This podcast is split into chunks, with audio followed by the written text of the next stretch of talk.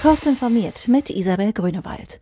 Ulrich Kelber, der Bundesbeauftragte für den Datenschutz, übt heftige Kritik an dem Entwurf für ein Gesetz gegen Hasskriminalität aus dem Bundesjustizministerium. Das berichtet das Handelsblatt.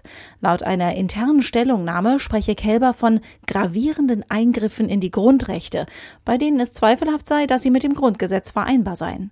Gleichzeitig bestünden erhebliche Zweifel, dass mit dem Entwurf die angestrebten Ziele erreicht würden. In Bezug auf die geplante Pflicht zur Passwortherausgabe weise er darauf hin, dass gesetzeskonform arbeitende Anbieter Passwörter nicht im Klartext speichern. Die Bundesregierung will zusätzliche Treibhausgasemissionen durch das neue Steinkohlekraftwerk Datteln 4 komplett ausgleichen. Nach Berechnungen des Bundesumweltministeriums, über die die Taz berichtet, wird Datteln 4 über seine Laufzeit rund 10 Millionen Tonnen CO2 mehr ausstoßen als ältere Kraftwerke mit der gleichen Leistung weil als effizienteres Kraftwerk mehr Volllaststunden gefahren werden als bei älteren Kraftwerken. Bundesumweltministerin Svenja Schulze betonte in der neuen Osnabrücker Zeitung, dass für das neue Kraftwerk mehr alte Kraftwerke abgeschaltet würden. Das sei entscheidend für die Klimabilanz.